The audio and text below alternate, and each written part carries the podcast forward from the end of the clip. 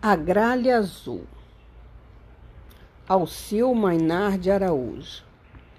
Era madrugada, o sol não demoraria a nascer e a gralha ainda estava acomodada no galho amigo onde dormira à noite, quando ouviu a batida aguda do machado e o gemido surdo do pinheiro. Lá estava o machadeiro golpeando a árvore para transformá-la em tábuas Quantos anos levou a natureza para que o pinheiro atingisse aquele porte majestoso? E agora, em poucas horas, estaria estendido no solo, desgalhado e pronto para entrar na serraria do grotão. A gralha acordou.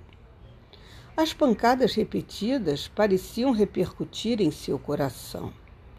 No momento de desespero e simpatia, partiu em voo vertical Subiu, subiu muito além das nuvens para não ouvir os estertores do pinheiro amigo. Lá nas alturas, escutou uma voz cheia de ternura.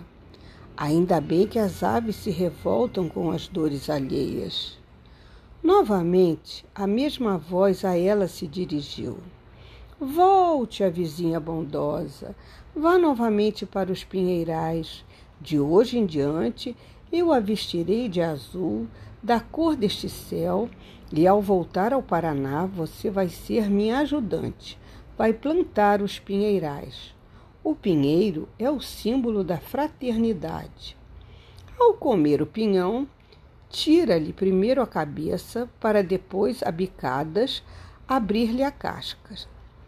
Nunca esqueças de, antes de terminar o seu repasto, enterrar alguns pinhões com a ponta para cima, já sem cabeça, para que a podridão não destrua o novo pinheiro que dali nascerá.